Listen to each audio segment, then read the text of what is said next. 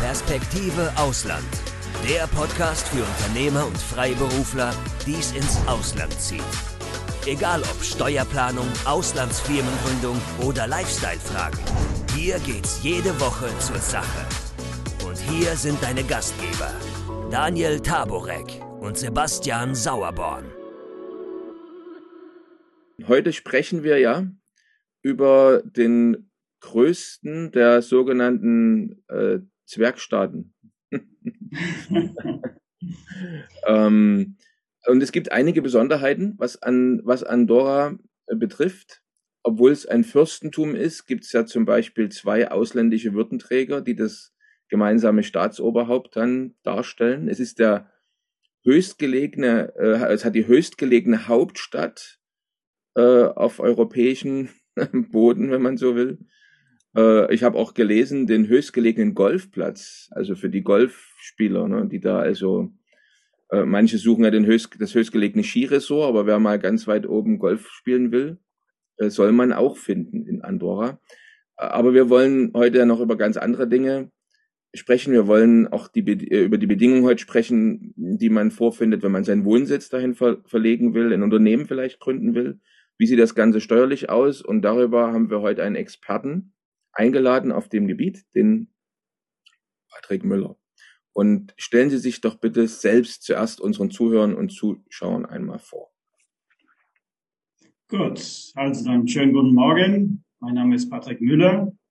Ich bin seit dem Jahr äh, 2013 in Andorra und äh, bin aktuell Partner einer Steuerkanzlei und äh, bin spezialisiert auf internationales Steuerrecht und Unternehmensstrategie.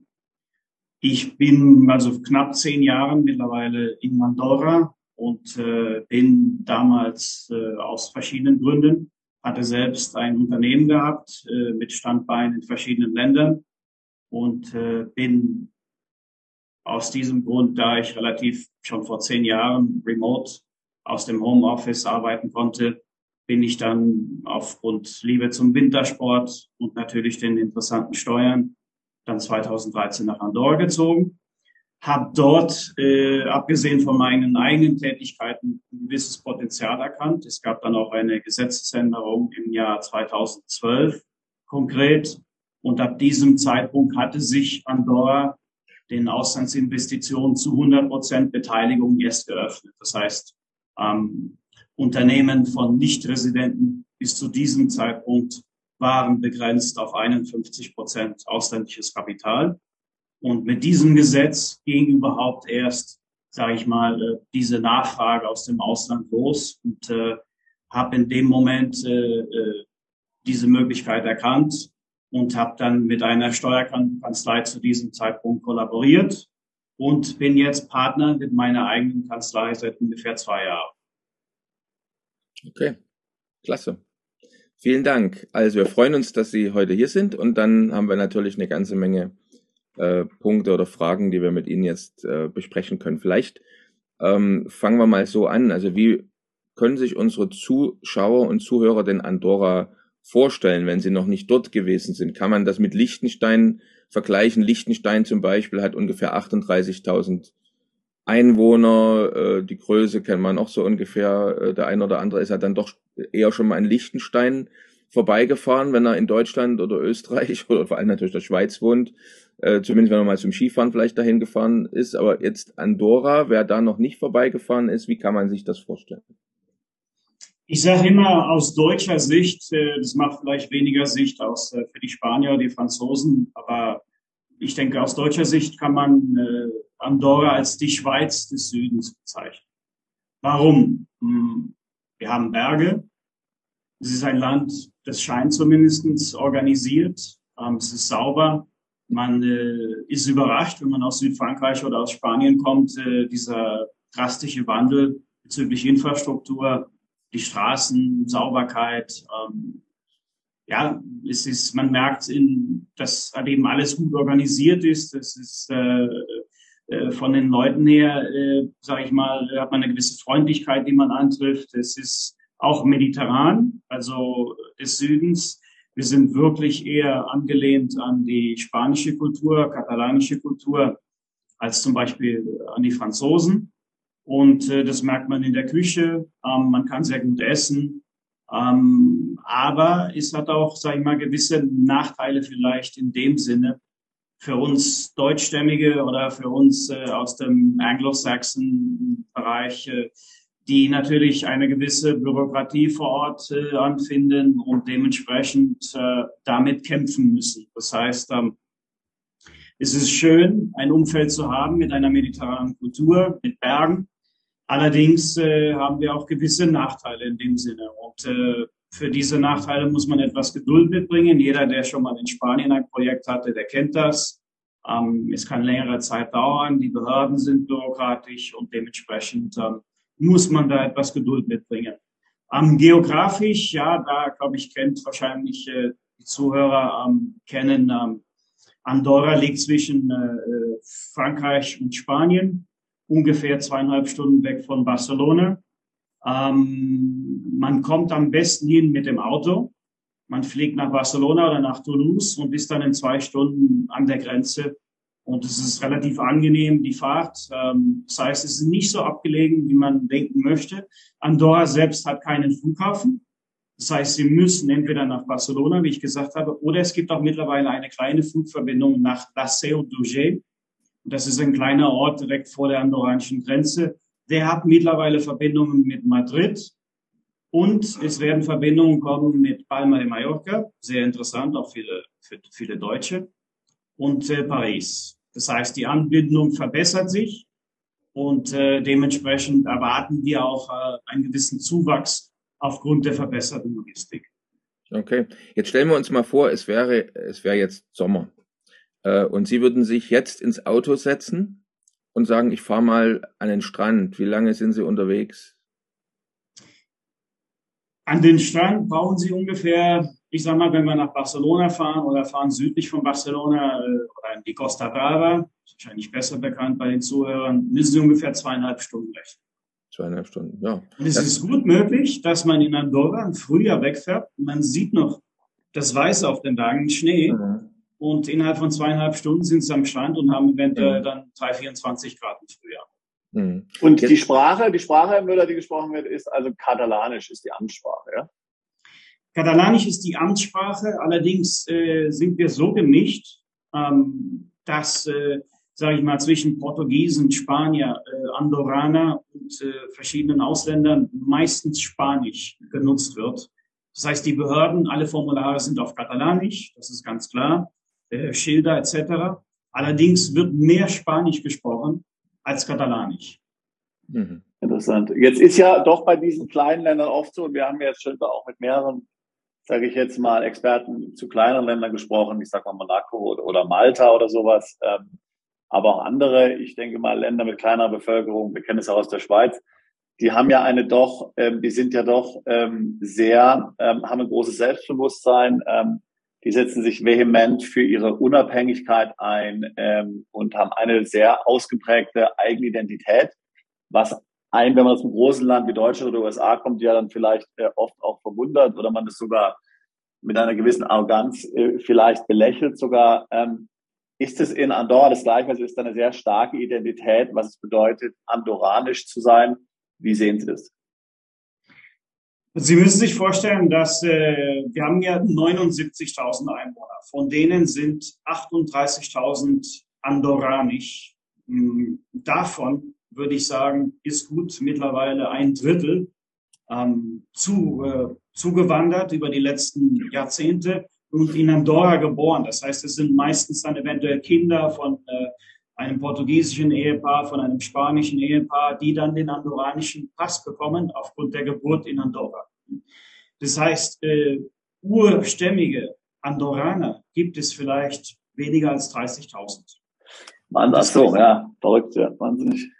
Und mhm. das heißt natürlich, dass dieses äh, sage ich mal, Selbstbewusstsein oder was heißt es, Andorraner zu sein, äh, das finden Sie vielleicht nur bei einem kleinen Teil der Bevölkerung in dem Sinne.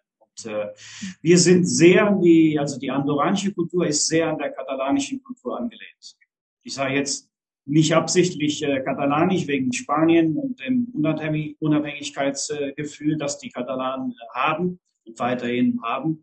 Ähm, aber es ist wirklich so, dass aufgrund der äh, geografischen Lage ist die Anlehnung an Katalonien ist, ist viel, viel größer, wie ich eben schon gesagt habe, als an Frankreich. Und diese Identität ist ähnlich. Andorra ist ja ein unabhängiges Land. Das heißt, wir haben nicht dieses politische Problem, das die Katalanen haben. Aber ganz klar von der Kultur ist es, ist es sehr, sehr, sehr ähnlich. Und, äh, aber wie gesagt, wir haben diese Subkulturen, ähm, Spanier, Portugiesen insbesondere. Also man wird überrascht sein, wie viel Portugiesisch man auf der Straße hört. Insbesondere, äh, sag ich mal, die äh, ähm, Arbeiter in den Shops, im Tourismus, ähm, haben sie sehr, sehr viel Portugiesen. Und die haben so ihre kleine Community ähm, innerhalb Andorras. Und das heißt, man, man hat nicht so diesen äh, Druck ähm, aus politischen Gründen wie in Katalonien, dass die Sprache etwas vielleicht manchmal gepusht wird, ne, wegen dem Unabhängigkeitsgefühl. Das ist eben in Andorra nicht der Fall. Und, äh, das heißt, äh, das ist ein angenehmes Zusammenleben zwischen verschiedenen Kulturen, die zwar alle mediterran, das sind die Spanier, das sind die Katalanen, das sind die ursprüngigen Andorraner und Portugiesen. Aber wie gesagt, es gibt keine ausgeprägte Identität oder das, das wird nicht gepusht. Ne? Und und das ist äh, sehr angenehm, denke ich mal. Ja.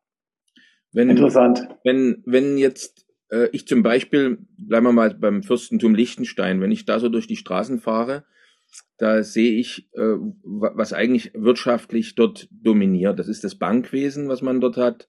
Oder da sehe ich Unternehmen wie Hilti, auch Unternehmen der Pharmabranche. Was würde ich in Andorra sehen? Also äh, was dominiert dort die Wirtschaft, was ist da die Einnahmequelle, also äh, zum Beispiel, wenn wir so Liechtenstein sehen, die haben das Bankwesen, die haben ein Skigebiet, so zum Beispiel, das ist das, was da läuft.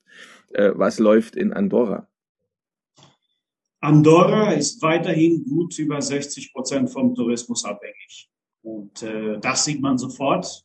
Das heißt, die fahren in Andorra rein. Ähm, wir haben das größte Skigebiet in Südeuropa. Und äh, das heißt, wir haben über 210 Kilometer Pisten. Das ist äh, Gran Valida, dann gibt's Val Nord. Das sind zwei große Skigebiete.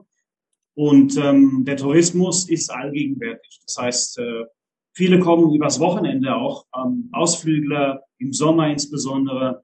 Dann haben wir dieses Duty-Free-Shopping, das wird immer weniger aufgrund, äh, wir hatten vor gut zehn Jahren war der Unterschied immer noch bei weit über 50 Prozent für Tabak, äh, für Benzin. Das passt sich immer mehr an, das wird immer mehr harmonisiert mit der EU. Allerdings haben wir weiterhin viele Ausflügler und ich sage, der Tourismus dominiert, ganz klar. Ansonsten, das Bankenwesen ist am Schrumpfen. Es ist ganz klar, dass bis vor der Finanzkrise war das Bankensystem aufgrund von Bankengeheimnis und natürlich äh, aufgrund von Bewegungen, von, von Geldern etc., Depots, ähm, Auslandskonten.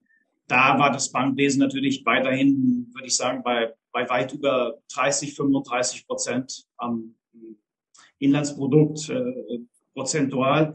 Aber mittlerweile durch die Konsolidierung, durch die Weißgeldstrategie, durch die Vorgaben der OECD sind wir mittlerweile an dem Punkt, dass die Banken immer kleiner werden und es kommt auch, es kommt auch zum Merger. Das heißt, mhm. wir hatten bis äh, letztes Jahr gab es fünf Banken in Andorra und diese werden dieses Jahr äh, mergen zu, zu drei Banken. Das heißt, äh, wir werden am Ende von 2022 wird es nur noch drei Banken in Andorra geben.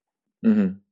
Jetzt hat der, ich glaube, der Finanzminister, wenn ich, ich weiß nicht, heißt der Herr Jover, glaube ich, wenn ich es richtig ausspreche, äh, von, von, von Andorra, der hat ja jetzt in Bezug auf die Pandemie äh, und die immensen Einnahmeausfälle durch den Tourismus äh, gesagt. Das war nachzulesen. Äh, das sagt, Andorra wäre doch auch ein tolles Land für äh, Telearbeit, Homeoffice aus der Ferne. Das heißt, man müsse anstelle auf Tourismus zu setzen, versuchen, mehr Leute ins Land zu bringen, die dann dort wohnen und am Computer arbeiten. Ist das so? Also ist da, ist sowas, könnt ihr das bestätigen? Das ist wirklich so, weil, wie gesagt, die Hauptträger der andorranischen äh, Wirtschaft letztendlich sind immer noch der Tourismus und waren der, äh, der Handel, der, der, ich sag mal, Tabak, äh, Alkohol, alles was steuerfrei, duty-free war. Und das hat Ausflügler getrieben, wiederum verbunden mit dem Tourismus.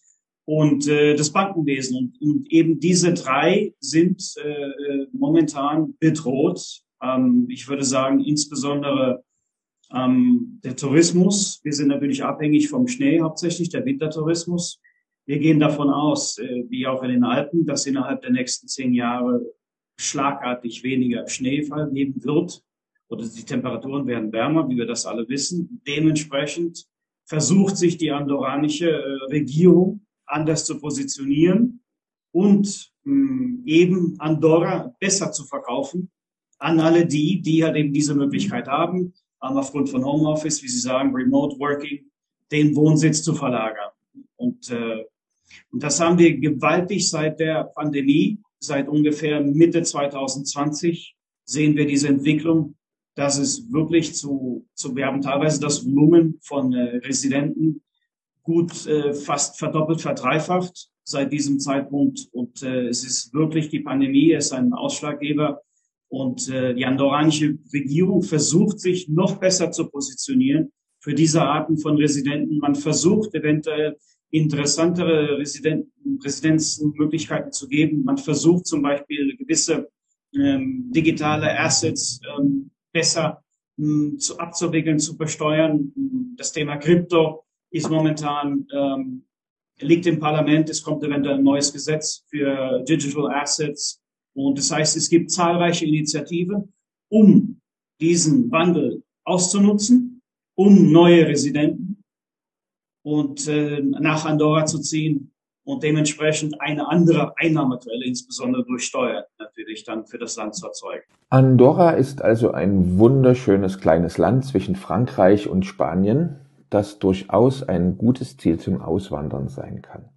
Auch Spanien und Portugal haben ja Programme für wohlhabende Ausländer und gewähren Steuervorteile und Vergünstigungen, um wohlhabende Menschen anzulocken. Da gibt es das Beckham Law in Spanien und den NHR-Status in Portugal, über die wir ja bereits einen Podcast gemacht haben. Den Link hierzu finden Sie in der Videobeschreibung. Heute wollen wir uns mal über Andorra unterhalten und sehen, für wen sich Andorra lohnt und wie man Einwohner oder Unternehmer in diesem Land werden kann. Andorra positioniert sich ganz klar in der gleichen Linie. Eben zum Beispiel Portugal kennen wir gut. Portugal ist eine gewisse Konkurrenz für Andorra. Das ist dieser äh, Non-Habitual Resident Status, den Andorra, äh, den, Entschuldigung, den Portugal anbietet seit, äh, ich glaube, äh, 2009 besteht dieser Art von Residenztyp. Und ähm, Andorra hm, seit 2012 bietet zwei verschiedene Typen an. Das ist die aktive Residenz durch Firmengründung und dann die passive Residenz für Vermögende, die mindestens 350.000 Euro in Andorra investieren können. Und diese Residenzen, insbesondere die erste, die aktive Residenz, trägt gut ungefähr zu 60, 70 Prozent der neuen Residenten bei. Insbesondere durch diese Firmengründung Option ohne größere Investition sehr beliebt. Und ähm, dadurch haben wir einen gewissen Zufluss gehabt, wie gesagt, insbesondere durch die Pandemie. Und äh, es werden sehr, sehr viele Firmen gegründet. Wir haben letztes Jahr einen Zuwachs gehabt von über zehn Prozent an neu gegründeten Firmen netto. Und ähm, dadurch äh, die Firmengründung erlaubt einen über die eine Beteiligung von mindestens 25 Prozent in dieser Firma, dann den Antrag auf eine aktive Residenz. Das ist derzeit, sage ich mal, das, was am meisten ähm, Zufluss nach Andorra treibt, weil es gibt keine Möglichkeit, sich als Freelancer niederzulassen. Das ist ein kleines Handicap, das im Zuge dieser neuen Gesetzesänderung für Digital Assets und äh, ähm, für junge Entrepreneurs ähm, aus dem Tech-Sektor wird es wahrscheinlich eine, eine, alternative Residenz geben, die sich auf diese Freelancer äh, fokussiert, weil derzeit können Sie als Berufstätiger nur über eine Firmengründung nach Andorra kommen. Es gibt gewisse Ausnahmen, wie zum Beispiel Ärzte, Architekte, ähm, regulierte Berufe, sage ich mal.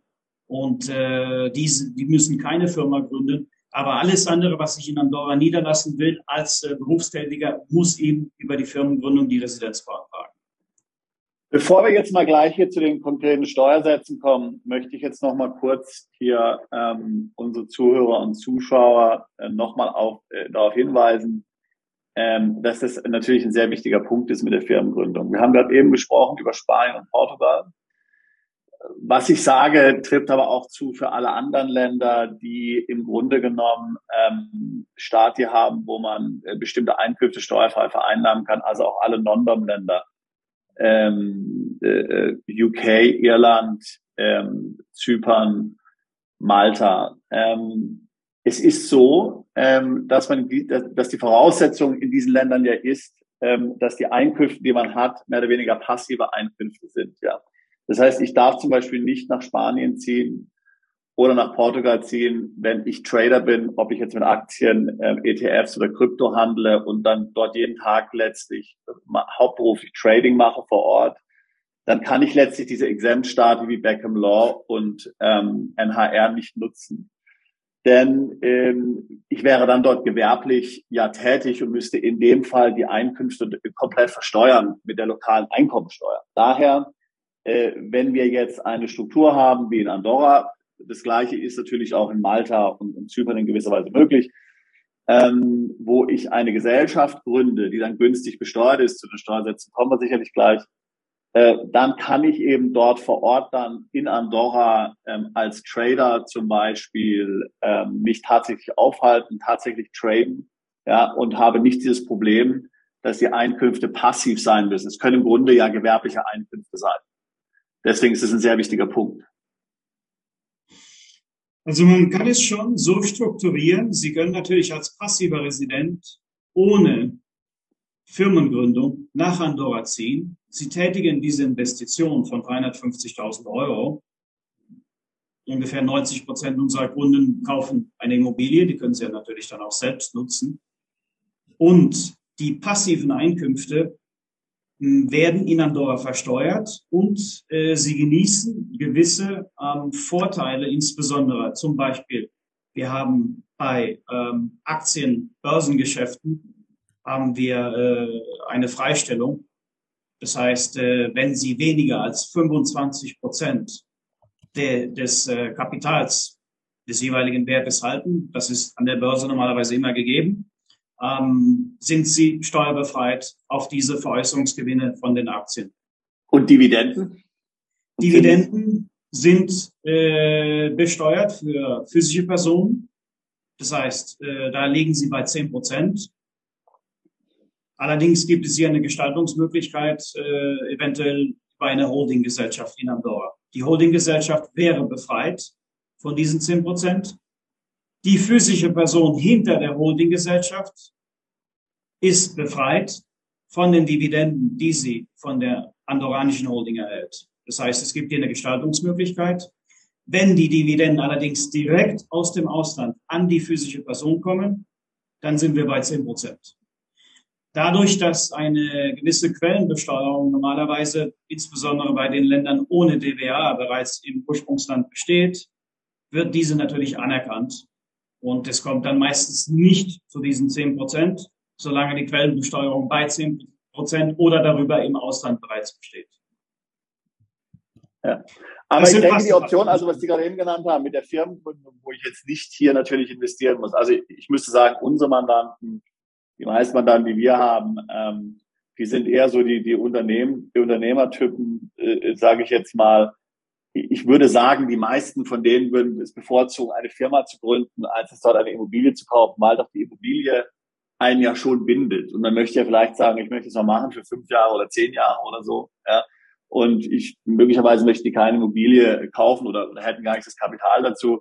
Also ich denke, die Firmengründung, äh, was Sie davor besprochen haben, ist sicherlich ähm, für viele Mandanten ähm, die interessantere Option. Genau, man, man kann natürlich die Firmengründung als, äh, äh, sag ich mal, als Eintrittstor nutzen, um dann natürlich seine passiven Einkünfte auch in Andorra zu versteuern. Es geht ja hier darum, die Residenzkarte zu erhalten über eine Firmengründung. Äh, Voraussetzung für die Firmengründung und für die Unterhaltung auch dieser Residenz ist natürlich, dass die Firma aktiv ist. Was heißt aktiv? Das heißt, die Firma muss äh, einen mh, Zweck haben, der entweder zum Handel oder zur, zur, zu Dienstleistungen dient. Das heißt, wir können keine äh, Holdinggesellschaft gründen, die dann eine aktive Residenz gewährleistet. Es muss eine Handelsgesellschaft sein. Und, ja, aber äh, wenn ich jetzt zum Beispiel trade, also mal angenommen, ich wäre zum Beispiel Trader oder würde jetzt mit ETFs, Aktien, Krypto oder sowas traden und ich würde sagen, okay, ich lasse mich in, in Andorra nieder und die, die Firma macht dann, ist dann diejenige, die diese Trading-Geschäfte tätigt, dann wären ja die Bedingungen erfüllt, oder? Nein, das ist eben der kleine Unterschied, wenn das mit ihrem Eigenkapital geschieht oder mit dem Eigenkapital der Firma, dann ist es eben keine wirtschaftliche äh, Aktivität als solches. Andorra würde das nicht anerkennen. Sie können natürlich eine Firma gründen, die ihre Aktien hält oder Sie selbst, das, äh, die halten die Aktien. Meistens ist es so, weil die halt eben diese Steuerbefreiung auf die Veräußerungsgewinne nur bei physischen Personen haben, dass es dann interessanter ist, die Aktien auf ihrem eigenen Namen zu behalten, von, den, von der Steuerbefreiung bei den Veräußerungsgewinnen zu profitieren. Und die Firma hat eine Aktivität, das können Beratungsdienstleistungen sein, das kann äh, Handel sein, das kann ein E-Commerce sein. Und äh, viele Kunden sind tatsächlich in dieser Situation, dass die passiven Einkünfte deutlich äh, im Schwergewicht liegen und dass hat eben oftmals eine wirtschaftliche Aktivität mh, hm, ja, geringfügig, aber sie besteht und äh, äh, dieses, diese Tür zur Firmengründung dann öffnet. Und äh, sie müssen, sage ich mal, ein Minimum, würde ich sagen, von 60, 70.000 Euro, das will die Einwanderungsbehörde sehen, weil aufgrund äh, des Mindestlohns in Andorra ähm, erwartet die Einwanderungsbehörde ein ungefähres Volumen von 2,5 den Mindestlohn in Andorra als Lebensunterhaltsstandard Basis. Und das erklärt dieses Volumen von ungefähr 60.000 Euro, damit die Firma nicht in den Augenschein der, der Einwanderungsbehörde fällt und gesagt wird, oh, hier besteht eine Scheinfirma, die existiert nur, um die Residenz zu begründen. Das heißt, ein Mindestvolumen sollte vorhanden sein. Mhm. Das heißt, man würde die Firma gründen, man, die, die Firma würde möglicherweise einen, ähm, eine geringe Beratungstätigkeit ausführen oder, oder auch nicht, oder eine, eine größere Beratungstätigkeit oder irgendeine andere äh, Tätigkeit. Und ähm, wenn ich jetzt zum Beispiel hier eig mein eigenes Vermögen verwalte, dann würde ich das dann wahrscheinlich persönlich machen und die Firma würde halt eine, würde, würde meine Beratungstätigkeiten abwickeln. Ganz genau. Es gibt tatsächlich viele Fälle. Wir haben natürlich äh, aufgrund von Krypto haben wir diese Situation oft. Man sollte natürlich nicht allzu viel improvisieren, sondern eine reale Tätigkeit sein. Sie sollte auch idealerweise natürlich an Dritte fakturiert werden. Ähm, Sie können natürlich äh, aus Verrechnungspreis Gesichtspunkten ist es nicht ideal, aber Sie können natürlich auch eigene Unternehmen äh, fakturieren, wenn Sie äh, ins Ausland, wenn sie nach Andorra ziehen und, und, benötigen einer gewissen Aktivität, dann gibt es diese Möglichkeiten, haben wir oft. Ähm, allerdings sollte man hier diese Gesichtspunkte betrachten, Verrechnungspreise und äh, dass es halt eben eine Realität, eine reale Aktivität ist. Das wird jetzt selten geprüft. Allerdings ist es schon möglich, dass die Einwanderungsbehörde sagt, okay, wir schauen uns die Bilanz an und äh, Gewinn-Verlustrechnung von diesem Unternehmen. Und ja, da wird vielleicht nur 20.000 Euro im Jahr fakturiert, ist etwas glücklich. Dazu hat die Person Schulden bezahlt, seine, die Sozialversicherungsgebühr nicht monatlich und vielleicht erneuern wir dann diese Residenz nicht mehr. Das kann passieren. Also man sollte nicht an, zu sehr ans Limit kommen, das ist ganz klar. Hm. Ja, das macht ja natürlich absolut, äh, das macht absolut Sinn, ja, ist ja ganz klar. Jetzt hatten Sie ja gerade eben ähm, schon gesagt, es gibt dort äh, möglicherweise Gesetzesinitiativen zum Thema Digital Assets und, und Krypto. Ähm, wie wird denn das in Andorra momentan besteuert? Also mal angenommen, ich lebe jetzt in Andorra und ähm, ich habe also Krypto-Assets und ähm, habe dort auch gewisse ähm, Erträge dann ähm, aus diesen Veräußerungen. Ähm, in vielen Ländern ist es ja heutzutage so, dass die Rechtslage möglicherweise ungeklärt ist. Ähm, wiederum, äh, wir kennen ja Portugal, hat sich ja jetzt zum äh, Krypto-Paradies letztlich in den letzten Jahren hier ähm, ähm, entwickelt, weil dort im Grunde aufgrund der unklaren Rechtslage momentan überhaupt keine äh, auf Kryptoerträge ähm, fällig werden. Äh, wie ist das in Andorra? In Andorra ist es wichtig, dass wir auch hier in einer Situation sind, wo die Gesetzeslage noch relativ offen ist. Das heißt, äh, wir sind äh, eben bei einem neuen Gesetz, das liegt im Parlament. Äh, ich denke, das wird bis Anfang nächsten Jahres wird das abgesegnet werden und da werden wir konkrete Punkte haben, insbesondere zu verschiedenen Mechanismen, wie man Krypto reinvertiert, Staking etc. etc.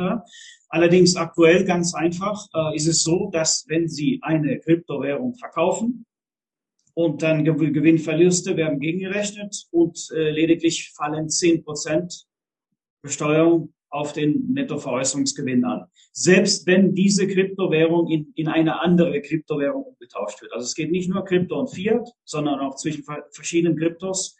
Dieser Veräußerungsgewinn wird berechnet und es fallen zehn Prozent auf den Gewinn an. Also zehn Prozent könnte man sagen, äh, ist natürlich äh, für viele ein akzeptabler, wäre jetzt ein akzeptabler Betrag, ist ja klar, vor allen Dingen, wenn man jetzt die Situation in anderen Ländern anschaut, vor allen Dingen, wenn wir zum Beispiel mal, ähm, mal angenommen, man, man würde es in, in, in Zypern machen ähm, und äh, man hätte in Zypern jetzt, ähm, äh, ist ja auch die, die, die, die Lage unklar. Und Zypern wird ja oft empfohlen zum Beispiel, dass man dann hier äh, eine Gesellschaft gründet, Dividenden sind dann steuerfrei und so weiter und so fort, aber wir dann trotzdem 12,5 Prozent bezahlen. Ähm, das heißt, hier sagen Sie jetzt in, in äh, Andorra momentan 10 Prozent. Also das wäre ja ein Betrag, ähm, der für viele akzeptabel wäre. Genau, da, ich denke, es ist besser, wenig zu bezahlen, als gar nicht zu bezahlen, das ist ganz klar. Und ähm, es ist natürlich auch schwierig, sage ich ganz ehrlich, für die andorranischen Behörden da überhaupt mitzukommen. Aber letztendlich, denke ich, äh, sollte man ehrlich sein. Man muss natürlich das Welteinkommen in Andorra steuern, versteuern. Und äh, es gibt natürlich aufgrund der Bankbewegung gibt es ganz klare Indizien. Wenn ich natürlich zwischen einem Exchange und meinem andorranischen Bankkonto Bewegung mache, ist es ganz klar, äh, worauf es hinausläuft und äh, dementsprechend wird das ordentlich deklariert. Und ähm, ich denke, hier wird es aufgrund dieser Staking-Situation ähm, und verschiedenen Mechanismen, ohne jetzt in, in, in Details zu gehen, würde es wahrscheinlich noch äh, Verbesserungsinitiativen geben aufgrund dieser neuen Gesetzeslage. Es ist offen, wie das äh, genau aussehen wird, aber ich denke, Anfang 2023 wissen wir da mehr. Auf jeden Fall wird es noch etwas interessanter.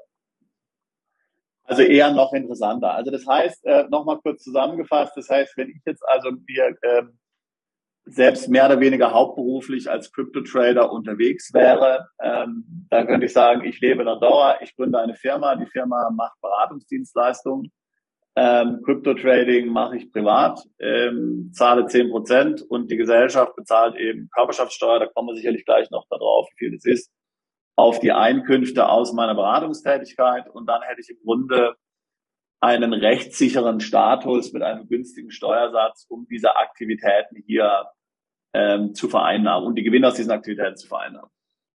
Ganz genau. Man muss natürlich mit dem Compliance mitspielen. Das möchte ich auch in dem Zuge erwähnen. Äh, Andorra hat sehr strenge Compliance-Vorgaben.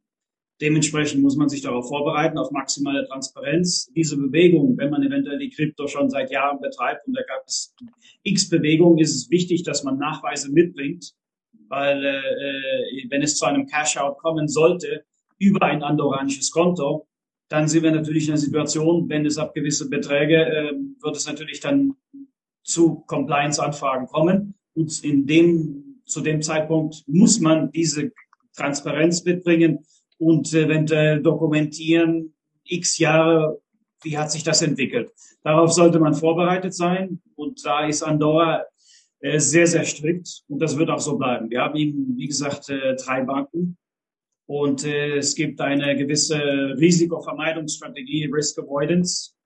Und es kann gut sein, dass wenn der Kunde, der Kunde im Vorfeld sich präsentiert als hauptsächlich Crypto-Trader, anstatt äh, Geschäftsmann, ist es gut möglich, dass die Bank sagt, ja, das möchten wir uns gerne anschauen und machen eventuell ein Pre-Compliance, dass wir eventuell sogar Schwierigkeiten haben, das Geschäftskonto zu eröffnen. Das heißt, man muss da eine gewisse Transparenz von Anfang an mitbringen, sonst gibt es eventuell später böse Überraschungen. Die Alternative wäre, dass man eben Konten betreibt in anderen Ländern, hm, Estland etc., Deutschland, die, äh, sage ich mal, aufgrund des großen Bankensystems natürlich äh, mehr Spielraum haben, auch teilweise als crypto-friendly betrachtet werden. Das wäre die Alternative, dass man sagt, okay, ich bringe meine Kryptos nicht nach Andorra, sondern habe ein äh, Nicht-Residentenkonto in, in Estland und mache meine Cash-Outs dort. Dann können Sie natürlich Überweisungen tätigen nach Andorra im gewissen Rahmen. Das ist vollkommen legitim. Und der Compliance-Aufwand wäre etwas reduzierter. Das, da möchte ich darauf hinweisen, das ist ein wichtiger Punkt. Ja, ja, also wir kennen das, wir kennen das aus anderen Ländern. Ich sag mal zum Beispiel Malta. Man, man denkt ja oft, man denkt ja oft so als Laie, dass man sagt, na ja, also ich sage jetzt mal Andorra, eine Steueroase, da sind die ja ganz scharf drauf hier, da kann ich am besten noch mit dem, mit dem Koffer und dem Bargeld da ankommen. Ist natürlich überhaupt nicht so. Ja, also äh, je kleiner das Land, desto schwieriger die Compliance ist meine Erfahrung. Ja, und Sie werden sicherlich zustimmen. Also ähm, also das, das kann man komplett vergessen. Ja, also man es ist eher strenger als in Deutschland und anderen großen Ländern. Ganz klar, ganz klar. Man muss sich auf diesen Punkt gefasst machen. Und das ist einer der Punkte, die, sag ich mal, der am meisten Zeit benötigt im Prozess auch der Firmengründung. Compliance bei der Bank müsste mindestens von zwei bis drei Wochen ausgehen. Das ist, äh, sollte man sich darauf vorbereiten. Hm. Ist es denn generell, wenn ich jetzt eine, wenn ich jetzt ein Unternehmen gründe, ähm, in Andorra, ähm, der Gründungsprozess, äh, ist der aufwendig, schwierig und ist es für mich, wenn ich ein Unternehmen in Andorra gründe, generell schwierig oder einfach ein Bankkonto zu eröffnen, wenn wir gerade bei dem Thema sind? Die Gründung an sich äh, bedarf ungefähr zwölf Wochen, müssen Sie rechnen. Das heißt, äh, das ist schon relativ aufwendig. Es gibt äh, zwei oder drei Prozesse, die wir zum Beispiel in vielen anderen Ländern nicht haben. Das ist einmal die Auslandsinvestitionsgenehmigung. Das heißt, man muss sich präsentieren als zukünftiger Aktionär, Gesellschafter, Profil, ähm, Führungszeugnisse, ähm, erwarteter Umsatz, erwartete Gewinne und muss dann quasi dieses Dossier, das bereiten wir vor, bei der Regierung abgeben und die Regierung studiert wirklich. Das ist eine Formalität, aber es wird trotzdem geprüft. Im Normalfall zu 99,5 Prozent äh, wird das genehmigt und Sie können das Unternehmen dann gründen. Erst zu dem Zeitpunkt kontaktieren wir die Bank, präsentieren das Dossier, gehen durch das Compliance, öffnen ein Gründungskonto. Und dann wird die Firma gegründet, gegründet beim Notar. Das ist der reguläre Prozess. Dann dauert es nochmal zwei bis drei Wochen, bis die Firma eingeschrieben ist. Und ab dem Zeitpunkt können Sie dann eine Betriebsstätte anmelden. Das ist nochmal ein etwas separater Prozess. Das heißt, Sie brauchen in Andorra eine reale Betriebsstätte mit Substanz, sage ich mal. Das heißt, es muss eine physischer, ein, ein Büro, es kann bei Ihnen zu Hause sein, ähm, das, es kann ein Coworking sein, den wir auch selbst betreiben. Ähm, das heißt, die Firma muss an einem physischen Standort angemeldet werden und äh, gleichzeitig können Sie die Residenz beantragen. Das heißt, ungefähr ab der neunten Woche äh, machen Sie dann die Betriebsstätte und die Residenz, dass Sie dann in der zwölften Woche wirklich dann auch die Residenz und die Firma komplett gegründet haben. Mhm. Jetzt, äh, jetzt hatten Sie ja schon erwähnt, dass, ähm, äh, dass der Residenzstatus dann aber wieder mir entzogen werden kann. Also es ist schon doch ähm, im Vergleich zu anderen Ländern mit einem gewissen Risiko behaftet. Das heißt, bekomme ich die Residenz dann wirklich in Verbindung mit einer Firmengründung immer nur für zwölf Monate? Äh, wird das in Kalenderjahren dann äh, geregelt oder wie läuft denn das? Oder gibt es dann auch die Möglichkeit, die Option, das vielleicht auf mehrere Jahre in einem Zug zu verlängern in Zukunft? Vielleicht können Sie da noch ein bisschen was mhm. dazu erklären. Genau, es ist richtig, dass die Residenz äh, beim ersten Mal nur für ein Jahr gültig ist. Dann muss sie erneuert werden. Das ist zwar eine Formalität, das dauert vielleicht nur drei Wochen, bis sie die Erneuerung haben, aber die Behörden hm, schauen sich nochmal das ganze Dossier an. Da kommen wir wieder zurück auf den Punkt, hat die Firma Umsatz?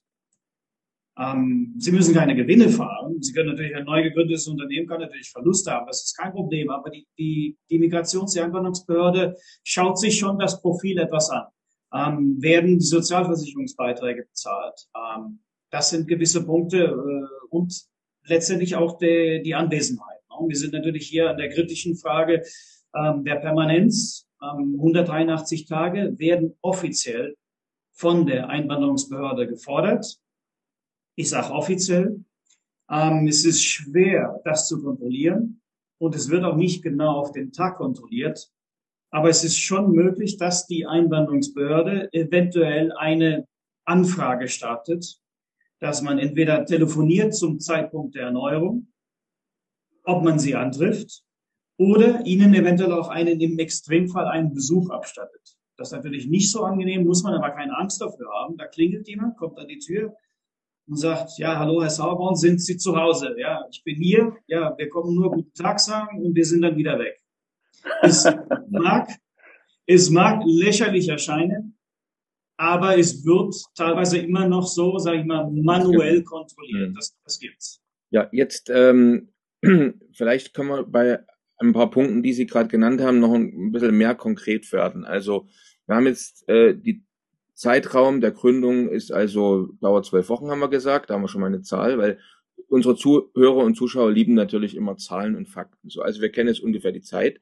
Jetzt haben Sie gesagt, man muss zum Beispiel seine Sozialversicherungsbeiträge bezahlen, man muss äh, einen gewissen Umsatz haben. Können wir dort nochmal einfach ein paar Zahlen an die Wand nageln? Also zum Beispiel, mit welchen Kosten ist jetzt so dieses ganze Paket verbunden? Also ich muss jetzt, wie viel Sozialversicherungs, wie sind die Sozialversicherungsbeiträge, Krankenversicherungsbeiträge etc. Also was ist das, was kostet mich letztendlich die Residenz, wenn man so will? Also wenn ich dieses, ähm, diese Firmengründung fahre und dann halt ähm, ja, äh, das Unternehmen mit allen Beiträgen und Abgaben, die ich äh, liefern muss, am Laufen halte.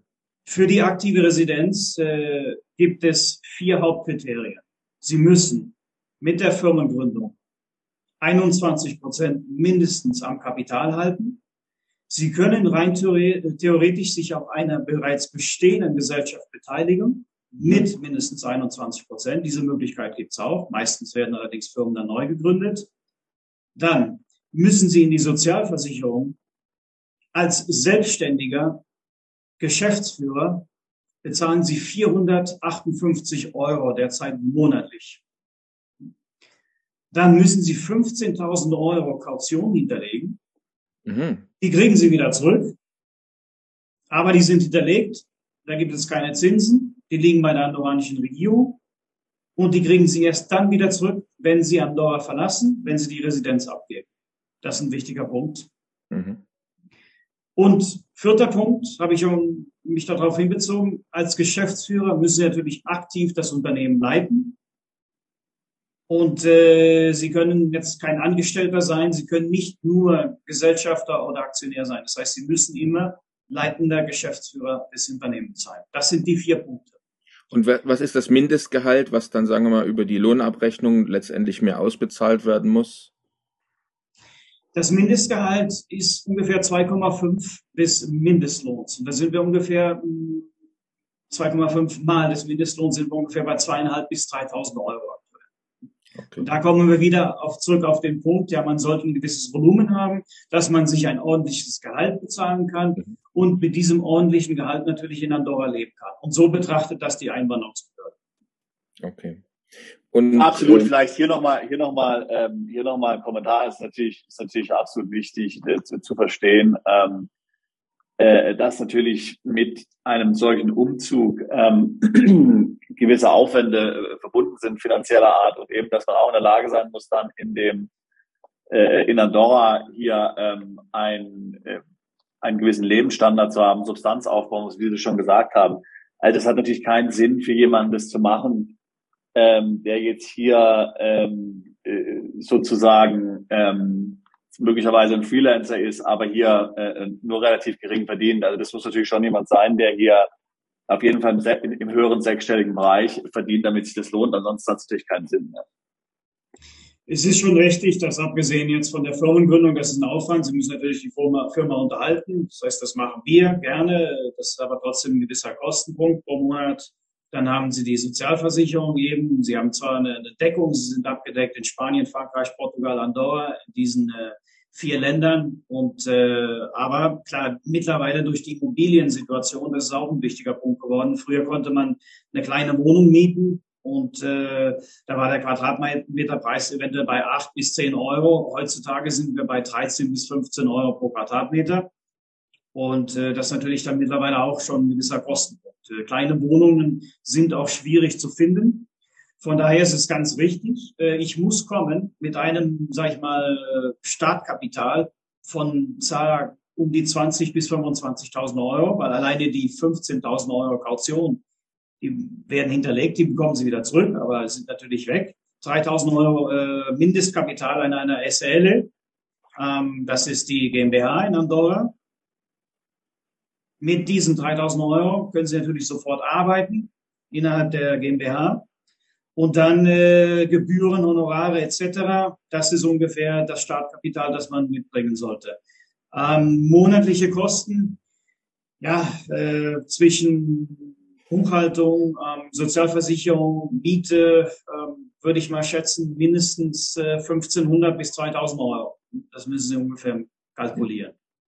Hm. Genau. Und, und ein anderer wichtiger Punkt, den Sie ja schon angesprochen haben, äh, vorhin bei der Einwanderungsbehörde, die möglicherweise an die Tür klopft. Also es ist natürlich wichtig äh, äh, zu sagen heutzutage, und es gilt jetzt nicht nur für Andorra, das gilt, äh, das gilt für jeden, der ins Ausland umzieht. Und wir, äh, wir beten das ja runter, mehr oder weniger wie eine Litanei an ganz vielen Stellen, auch auf unserer Webseite. Also der Umzug muss ein tatsächlicher Umzug sein und man muss das tatsächlich so leben. Das heißt, wenn man Familie hat, wenn man Kinder hat, dann müssen die mit umziehen, dann muss wirklich tatsächlich die Familie dort leben, man muss sich dort aufhalten. Ähm, man, man, kann natürlich geschäftlich reisen. Ja, also ich meine, wir haben jetzt Mandanten, die sind ähm, äh, laufend geschäftlich unterwegs, äh, äh bei Terminen im Ausland, USA, Asien und so weiter und so fort, ist ja klar. Aber also, ich meine, es muss schon gelebt sein und es muss schon der wirkliche Wohnsitz sein, weil ansonsten bekommt man nicht nur in Andorra die Probleme, das sind vielleicht die geringsten Probleme, sondern eben auch in anderen, in, in dem Herkunftsland. Ja. Also wir kennen immer wieder, dass Mandanten, wie zum Beispiel aus Deutschland wegziehen, ähm, äh, die werden nach drei Jahren oder so nochmal konfrontiert von der deutschen Steuerbehörde und da wird genau gefragt, wo hast du denn tatsächlich aufgehalten in den letzten drei Jahren? Ich schicke mal eine Excel-Liste, wo jeder Tag äh, letztlich ähm, vermerkt ist, äh, der Aufenthalt. Ja. Und man, natürlich, man kann nicht irgendwas erfinden. Ja. Und, und wenn man da natürlich hier äh, nicht nachweisen kann, dass man dann in seinem neuen Wohnsitz in Andorra war, sondern tatsächlich zum Beispiel, ich sage jetzt mal wie Boris Becker, der angeblich in, Monaco war, die ganze Zeit in München sich aufgehalten hat, dann hat man natürlich ein Problem. Ja. Und ein größeres Problem dann in Deutschland wahrscheinlich als in Andorra. Also das muss man schon wirklich leben heutzutage. Also irgendwie so eine Scheinkonstruktion zu haben, funktioniert gar nicht. Ganz genau. Es ist tatsächlich so, dass die Residenz muss real und effektiv sein. Das ist, das ist der, der Hauptpunkt hier.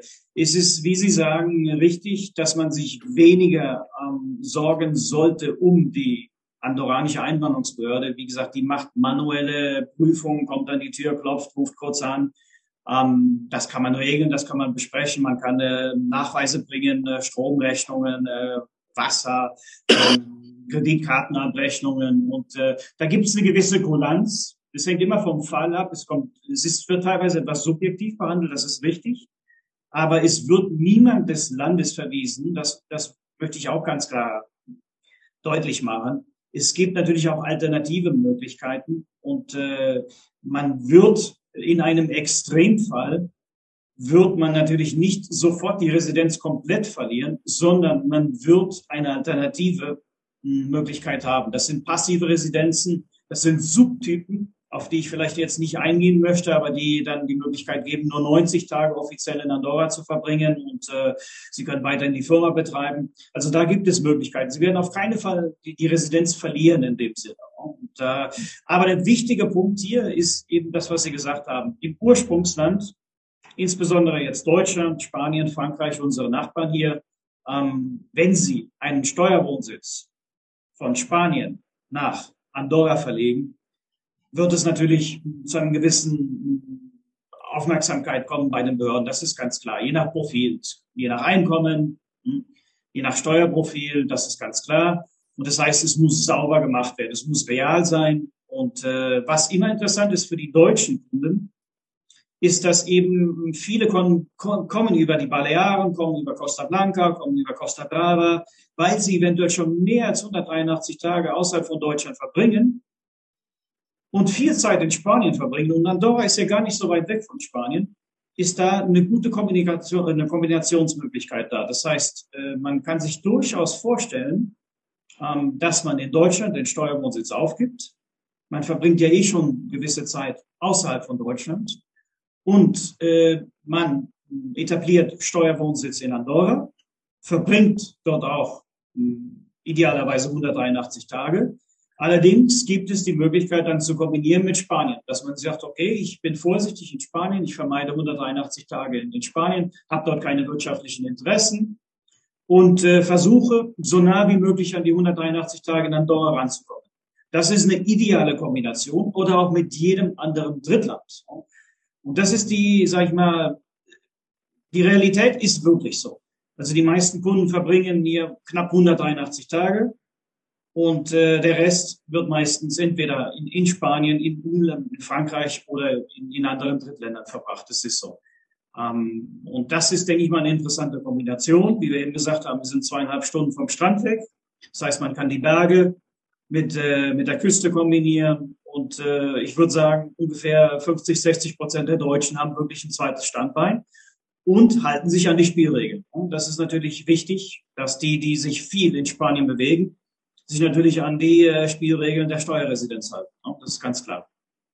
Also wir kennen genau ähm, äh, äh, dieses Modell, was Sie jetzt gerade beschreiben hier, ähm, auch aus Malta. Also wir haben zum Beispiel Mandanten, die sind ähm, zwei Wochen in Malta, äh, dann zehn Tage äh, zum Beispiel in Deutschland beschäftigt, dann wieder zwei Wochen Malta, äh, dann wieder zehn Tage in Deutschland oder in Österreich. Ja. Also ähm, äh, das ist ja, äh, das ist ja absolut, äh, das ist ja absolut machbar und man muss natürlich auch nicht 283 Tage am Stück irgendwo verbringen, ja, sondern in der Regel bietet sich oft an, sind ja auch die Gegensätze oftmals positiv, ja, das ist ja auch das Schöne. Also gerade wenn man zum Beispiel Leute gerne Skifahren und jetzt hoffen wir mal, dass es dann auch noch Schnee gibt. Sie hatten ja da schon Zweifel äh, daran ausgedrückt, aber hoffen wir mal, dass es noch weiter Schnee gibt. Dann kann man ja gerade im, im Winter dort relativ viel Zeit verbringen ähm, und ähm, dann die Vorteile nutzen und, und im Sommer vielleicht dann wandern gehen. Ganz genau, das ist eine ideale Kombinationsmöglichkeit und äh, so würde ich es auch sehen. Ähm, eine reale, effiziente, reale, effektive Residenz, das ist ganz klar, das ist der Hauptpunkt, aber mit zahlreichen Gestaltungsmöglichkeiten. Ob das jetzt äh, vom, vom Lebensstil ist, dass man sagt, okay, man verbringt Zeit in anderen Ländern, oder auch Gestaltungsmöglichkeiten. Da sind wir nicht größer darauf eingegangen, aber es gibt auch die Möglichkeiten, wie wir das äh, äh, bereits angedeutet haben. Es gibt Möglichkeiten mit Malta, da gibt es ein Steuerabkommen, es gibt Möglichkeiten mit Dubai. Ähm, das heißt, äh, äh, eventuell Unternehmer, der viel äh, in Asien äh, Interessen hat und hat ein Unternehmen in Dubai, möchte aber eine gewisse Zeit in Europa verbringen. Ähm, da gibt es interessante Möglichkeiten, da Dubai, ähm, zum Beispiel Dividendenfluss äh, Dubai nach Andorra wäre auch wieder zu null Prozent aufgrund dieser Holdingstruktur. Ähm, wir haben das Steuerabkommen auch, das dem gewisse Rechtssicherheit gibt. Ähnlich wäre es mit Malta. Malta ist ja durch dieses Imputation System funktioniert etwas anders, aber auch da haben wir eine Holding-Möglichkeit und äh, dementsprechend ließe sich das auch gut kombinieren, wenn man ein wirtschaftliches Standbein in Dubai äh, Vereinigte Arabische Emirate allgemein oder in Malta hätte und aber gleichzeitig aufgrund äh, Interessen, Lebensmittelpunkt ähm, sich viel in Westeuropa aufhält, dann wäre es natürlich interessant, das mit einer Residenz in Andorra zu kombinieren. Zusammengefasst ermöglicht einem also der aktive oder passive Residenzstatus eine Besteuerung nach andorranischem Steuerrecht, was vergleichsweise sehr günstig sein kann. Wir wollen daher einmal darüber sprechen, welche Steuern es in Andorra gibt und welche nicht. Dann fangen wir am besten bei dem an, was es nicht gibt. Es gibt keine Schenkungserbschaftssteuer. Es gibt keine Vermögenssteuer. Dann die Einkommensteuer liegt bei einem maximalen Satz von 10 Prozent. Allerdings haben wir hier zahlreiche Vorteile. Das heißt, wir können zum Beispiel auf äh, äh Einkommen aus äh, nicht selbstständiger Arbeit können wir bis zu, dazu ge gehört auch das äh, Einkommen aus selbstständiger Arbeit für die eigene Firma, können wir bis zu 24.000 Euro Freibetrag mitbringen. Von 24.000 Euro Gehalt auf 40.000, diese 16.000 sind nur mit 5% versteuert. Das heißt, hier haben wir einen relativ großen Spielraum, bei einem Gehalt von bis zu 40.000 vor Abzügen, weil auch die Sozialversicherung zum Beispiel, die man als äh, ähm, Selbstständiger bezahlt, sind natürlich abziehbar etc. etc. Das heißt, wir sind effektiv, äh, effizient, äh, effektiv beim Steuersatz von äh, zahlt zwei bis drei Prozent bei einem Gehalt von 40.000. Das ist die Einkommensteuer. Ab 40.000 sind es dann 10 Prozent. Und dabei bleibt es auch. Das heißt, äh, hier gibt es Gestaltungsmöglichkeiten, dass man eben sagt, okay, ich ziehe mir ein Gehalt von 40.000 Euro und ab den 40.000 Euro zum Beispiel äh, lasse ich mir dann die Dividenden auszahlen von der Gesellschaft. Damit sind wir bei der Körperschaftssteuer. Das sind 10 Prozent. Es gibt eine Ausnahme für ähm, Software-Lizenzgebühren, Royalties auf Patente wenn diese Software oder dieses Patent mit wesentlicher Substanz in Andorra entwickelt wird, was heißt das? Das heißt, wenn Sie zum Beispiel einen Ingenieur, Softwareingenieur, Softwareentwickler in Andorra anstellen oder Sie selbst dieser sind, dann können Sie aufgrund dieser Entwicklung vor Ort, können Sie dieses Patent Box Regime beantragen, so wie wir das hier nennen. Mhm. Und äh, die Unternehmensbesteuerung, Körperschaftsbesteuerung geht von 10 Prozent auf 2%. Das ist und, dieses, und, und, und diese Patent Box in Andorra, die ist also auch konform mit der mit den OECD-Vorgaben, äh, die ja viele Patent Box-Regelungen im Grunde äh, nichtig gemacht hat. Genau, das ist ein wichtiger Punkt. Deswegen auch die, die Substanzauflage. Vorher gab es keine Substanzauflage und es gab auch die Möglichkeit, dass man zum Beispiel Marken äh, mit einbringt, das gibt es nicht mehr. Es geht nur noch um wirklichen Mehrwert, der in Andorra geschafft wird. Das heißt, Sie müssen absolut der Regierung mh, Vorlagen, Beweise bringen, dass sie wirklich, es muss speziell beantragt werden, dass sie wirklich äh, Arbeitskraft und Substanz in dem Sektor, der zu diesem Mehrwert beiträgt, tatsächlich in Andorra haben. Das muss äh, natürlich beantragt werden. Das dauert auch. Das kann bis zu sechs Monate dauern. Muss genehmigt werden. Und erst dann kriegen Sie auch nur auf diese Arten von Einnahmen. Es geht nur um die Royalties, um die Lizenzgebühren. Wenn Sie zum Beispiel eine Firma haben, die äh, Software as a Service anbietet und Dienstleistungen faktorieren, wird das buchhalterisch so getrennt, dass diese zwei Prozent wirklich nur auf die Royalties anfallen und nicht auf die Dienstleistung. Mhm. Also Dienstleistung wäre normalerweise Dienstleistung bei Software der größte Teil. Äh, bei einer Software-Dienstleistung ist ja wieder die Maintenance und die Weiterentwicklung und die Updates normalerweise. Also die fallen dann trotzdem schon mit runter. Also letztendlich. Also ich meine jetzt wahrscheinlich solche Leistungen wie Hosting. Also wenn jetzt noch ein, ein Server-Rechenzentrum betreibe und dort die, die Software hoste und das auch berechne, das wird dann zum Beispiel rausgerechnet. So habe ich es verstanden. Oder Installation ich installiere die Software zum Beispiel, das zählt dann. Aber es ist, ein interessantes Konzept, könnte durchaus in der Softwareentwicklungsbranche den ein oder anderen äh, dahin ziehen. Mhm. Ist spannend. So, waren das jetzt schon alle äh, interessanten Punkte? Wir wollten Sie ja nie unter, unterbrechen, also bis jetzt hat es sich spannend angehört, aber gibt es bei zu Steuern noch mehr zu sagen jetzt? Weil der, der Bierdeckel, Bierdeckel ist noch nicht ganz voll. ja, ja. Wir waren bei dem, was es nicht gibt. Dann waren wir bei der Einkommensteuer, dann waren wir bei der Körperschaftssteuer und dann gibt es natürlich hier zahlreiche Ausnahmen und äh, interessante äh, Möglichkeiten. Also Ausnahmen, die ich glaube, die wichtigste Ausnahme, die haben wir schon angesprochen, das äh, äh Artikel 5k bei uns. Das ist eben die Veräußerungsgewinne auf äh, börsennotierten Werten. Das heißt, die müssen gehandelt werden. Das können sein ähm, äh, Aktien, ETFs, ähm, Fonds. Ähm, da gibt's zahlreiche Möglichkeiten. Das kann, äh, es gibt auch Derivate von diesen Produkten. Alles, was börsennotiert ist, ist in dem Sinne befreit von der Besteuerung auf den Veräußerungsgewinn, solange sie nicht mehr als 25 Prozent am Kapital beteiligt sind. Und das, denke ich mal, ist ja für den Normalsterblichen immer der Fall. Und das ist wirklich interessant. Also da haben wir wirklich auch dann viele, viele, insbesondere passive Residenten, die äh, das äh, ausnutzen. Und ähm, also das, das ist sehr interessant. Dividenden haben wir natürlich dann nicht diesen Vorteil. Ähm, es sei denn, wir würden das über eine Holding strukturieren, aber es ist ja oft so, dass die äh, Quellenbesteuerung eh relativ äh, äh, bereits über zehn Prozent liegt. Das heißt, es macht auch dann selten Sinn. Dann haben wir mehr mit der Quellenbesteuerung zu kämpfen als mit der ordentlichen Besteuerung. Wir sind natürlich freigestellt von ähm, der andorranischen Besteuerung, wenn die Quellenbesteuerung immer bei zehn Prozent oder darüber liegt. Ja, Sie haben ja völlig recht. Also ich meine, ähm, und ich meine, ich kenne es, gibt es ein DBA zwischen Andorra und USA zum Beispiel?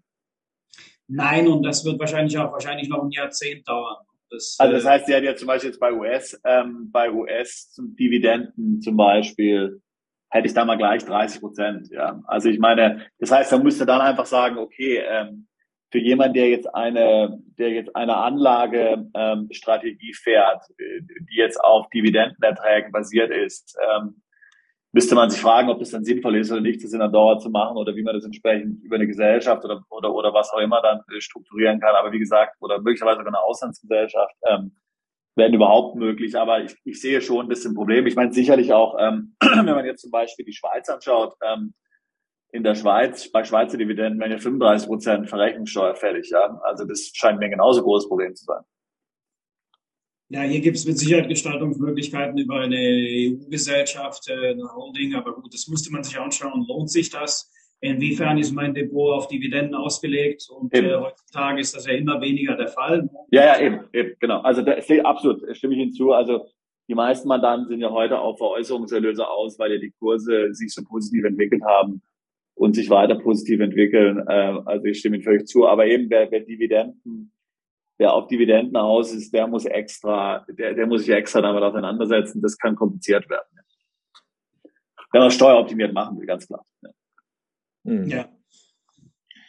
Ähm, ja, ansonsten äh, denke ich, haben wir das dann äh, soweit relativ gut zusammengefasst. Es gibt natürlich äh, bezüglich Gebühren, da werden wir immer gefragt, okay, was bezahle ich ansonsten? Es ist ja nicht nur alles Steuern und abgesehen von Sozialversicherung abgesehen von den Steuern, was fällt da sonst an, an Kosten für mich an? Es ist richtig, dass es gibt eine Gebühr, die wird erhoben vom Handelsregister und äh, oder die Handelskammer als solches.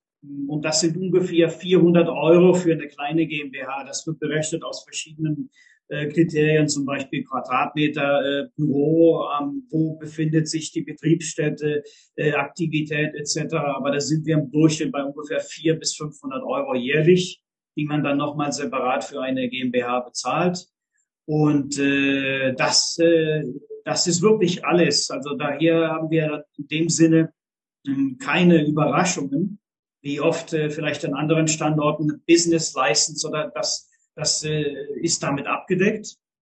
Und äh, als physische Person bezahlt man kommunale Gebühren, nenne ich das mal. Und das sind, wir sind ja aufgeteilt in Andorra in sieben verschiedene Parroquias. Und das sind, wie sagt man auf Deutsch, Pfarrei, glaube ich, sagt man. Ne? Und das sind, mhm. das ist immer noch so ein bisschen religiös von damals angelehnt, aber es sind Distrikte in dem Sinne. Und jeder Distrikt hat dann nochmal eine, eine kommunale Besteuerung, die liegt ungefähr bei 80 bis 120 Euro im Jahr für die Person. Und äh, also es sind sehr humane äh, Gebühren in dem Sinne. Ähm, Immobilien ist auch vielleicht interessant zu wissen, ähm, ist natürlich äh, für Andorra momentan auch äh, vielleicht äh, eine interessante Investitionsmöglichkeit, da wir großen Zuwachs haben an Bevölkerung äh, geografisch begrenzt sind. Hier wird viel gebaut momentan. Es ist einfach so. Äh, uns fehlen Wohnungen. Und äh, Veräußerungsgewinne zum Beispiel auf äh, Immobilien sind äh, praktisch nach 12 bis 13 Jahren vom progressiv ab äh, 13 Prozent bis auf null. Das heißt, wenn man die Immobilie hält, äh, ab 12 Jahren, 13 Jahren, sind sie bei fast null. Das ist natürlich auch eine interessante Strategie, eventuell insbesondere im Vergleich mit Spanien. Mhm. Und äh, da äh, wäre es interessant. Wir haben viele Kunden, Krypto insbesondere, die möchten sich diversifizieren, möchten etwas aus dem Krypto raus und investieren in Immobilien. Das haben wir sehr viel. Das ist natürlich interessant dann als Resident hier und einmal über die passive Residenz. Können Sie natürlich in Immobilien investieren und das äh, mit den 350.000 Euro dann äh, kombinieren. Und natürlich auch allgemein. Ähm, der Wohnungsmarkt äh, wird sich, denke ich, weiterhin positiv entwickeln. Wir brauchen Wohnungen. Der Mietmarkt ist sehr, sehr beschränkt momentan. Und äh, ja, es ist eine interessante Möglichkeit. Interessant. Und jetzt ähm, vielleicht, wenn wir gerade den, den Kostenblock, den Sie gerade äh, erwähnt haben, nochmal abschließen mit einer ganz banalen Frage. Äh, also ich sag mal, als ich das letzte Mal in Venedig war und ein Espresso und ein Wasser bestellt habe, habe ich fast Gesichtslähmung bekommen. Äh, würde ich die auch äh, in Andorra bekommen? Also wenn man jetzt mal so rein die Lebenshaltung, wenn man so Monaco oder zum Beispiel mit anderen Ländern vergleicht, also äh, was kostet so mein tägliches Leben? Preislich sind wir weit, weit, weit entfernt von Monaco, das ist ganz klar. Ähm, Sie müssen sich bei den Immobilien, äh, glaube ich, sind wir um Vielfaches, mindestens um, ums drei, vier, fünffache entfernt. Das ist ganz klar. Äh, konkrete Preise, fangen wir bei den Immobilien an. Ungefähr der momentane Quadratmeter liegt bei 3000, äh, 3300 Quadratmeter Kaufpreis, Wohnfläche. Ähm, Mietpreis haben wir bereits erwähnt, liegt ungefähr bei 12 bis 15 Euro, ist relativ hoch aktuell. Das war noch anders bis vor einem Jahr. Ähm, Lebenshaltungskosten sind ungefähr ähnlich wie in Barcelona, würde ich sagen. Ähm, was kostet ein Kaffee? Ein Kaffee kostet immer noch 1,20 Euro. Der Kaffee geht auch nicht großartig, der wird nicht großartig teuer. Das ist, äh, das ist ein Basisprodukt hier äh, im, äh, im Mittelmeer, am Mittelmeer und äh, dementsprechend ja. Ansonsten Alkohol ist relativ günstig. Wir haben ja diese Sonderbesteuerung, haben wir jetzt eben nicht davon geredet, ist wahrscheinlich nicht so interessant, es sei denn, man konsumiert. Ne? Dann äh, ja, Wein, Bier, sehr, sehr günstig. Das ist ganz klar, ähnlich wie in Spanien oder teilweise günstiger. Und dann äh, ja, Lebensmittelpreise ungefähr wie Barcelona. Also da sind wir noch äh, deutlich äh, günstiger. Die Franzosen kaufen Lebensmittel hier, kommen am Wochenende und äh, das ist schon interessant. Also wirklich nur die Immobilien dann merkt man es schon, da zieht's an. Äh, die Inflation lag im Januar bei 3,3 Prozent. In Spanien deutlich höher, auch in Deutschland. Und äh, dementsprechend ja, äh, verhältnismäßig günstig, würde ich sagen. Mhm. Gehen wir jetzt einmal weg von Steuerfragen, Lebenshaltungskosten und Immobilienpreisen. Wie wir ja immer wieder betonen, sollte man bei einer Wohnsitzverlagerung ja wirklich umziehen, und zwar im Idealfall mit seiner ganzen Familie. Hier wird es also mal interessant zu wissen, wie das Schulsystem in Andorra ist und wie das allgemeine Leben dort so abläuft. Andorra, obwohl es ein relativ kleines Land ist, ähm, sind ja, wie gesagt, nur knapp 80.000 Einwohner, hat in dem Sinne drei offizielle äh, Schulsysteme und dann die äh, zusätzlich Privatschulen. Gibt es Schulpflicht eigentlich? Es gibt eine Schulpflicht, auch Präsenzpflicht, wie man das mittlerweile seit der Pandemie kennt. Ne? Und äh, dass man darauf hinweisen muss, muss Präsenz, äh, präsential sein. Ähm, die drei Schulsysteme, das ist das andorranische System, hauptsächlich basierend auf katalanischer Sprache, das Spanische und das Französische. Das Französische natürlich interessant, insbesondere für die Ausländer, ja, die vielleicht nicht gerade aus Deutschland kommen, also viele äh, Nicht-Europäer, ähm, die nicht spanischsprachig sind. Normalerweise wird das Französische gewählt. Ähm, Deutsch äh, ist natürlich, wenn es eine gewisse Anlehnung gibt, viele gehen meistens auf das British. Das sind dann die Privatschulen. Abgesehen von den drei komme ich dann zu den privaten. Das gibt einmal die British School und dann gibt es die International School. Das ist so ein Mix, hauptsächlich angelehnt englischsprachig, spanischsprachig und äh, das wären die zwei privaten Alternativen. Das heißt, an Schulen fehlt es wirklich nicht. Ähm, die öffentlichen Schulen sind komplett kostenlos, gratis. Ähm, man hat sogar Ski, das ist vielleicht interessant für die Zuhörer. Ähm, Sie können Ski fahren innerhalb der Schule. Sie kriegen das Equipment dazu. Ähm, Sie kriegen Skipass. Und das wird dann meistens ein Tag der Woche im Winter, geht man morgens Skifahren mit, äh, mit den Schulen. Das ist ganz interessant. Man sieht dann immer die Kindergruppen und äh, das heißt vom Umfeld her, vom Schulsystem, Bildungssystem, denke ich, ist es ideal bis zu dem Zeitpunkt äh, Universität. Dann ist natürlich meistens so, auch die Andorraner, gut 70 Prozent der Andorraner studieren im Ausland. Es gibt zwar eine Universität Andorra, die gibt's, allerdings klar, Studiengänge sind begrenzt und viele gehen ins Ausland. Aber für die Kinder ist es sehr familienfreundlich. Wir haben ja fast keine Kriminalität in dem Sinne und äh, absolut sicher. Das ist natürlich, wenn Sie jetzt äh, in Sevilla, Malaga, Barcelona oder auch in Südfrankreich, das ist natürlich ein ganz anderes Umfeld. Die Kinder können spielen, frei rumlaufen, da macht sich keiner Sorgen, man muss sich nicht ständig umschauen und äh, es gibt wirklich keine Kriminalität in dem Sinne. Und äh, das heißt, für Familien ist es eigentlich ideal. Hm, deutschsprachige, ja, muss man sich halt eben entscheiden, mache ich doch lieber Spanisch oder Englisch. An Spanisch wird überall unterrichtet, genauso wie Katalan. Ist natürlich dann nicht offensichtlich die Entscheidung. Allerdings äh, Lebensqualität äh, für Familien äh, ideal. Mhm. Gut. Ähm, jetzt gibt's ja äh, Leute, die Deutschland äh, verlassen, weil sie eigentlich der Schulpflicht äh, entfliehen wollen, weil sie ihre Kinder wirklich viel lieber im Homeschooling oder online in einer Online-Schule anmelden wollen. Also müsste man jetzt aus dem, was Sie gesagt haben, ganz klar sagen, dann bitte kommt nicht nach Andorra.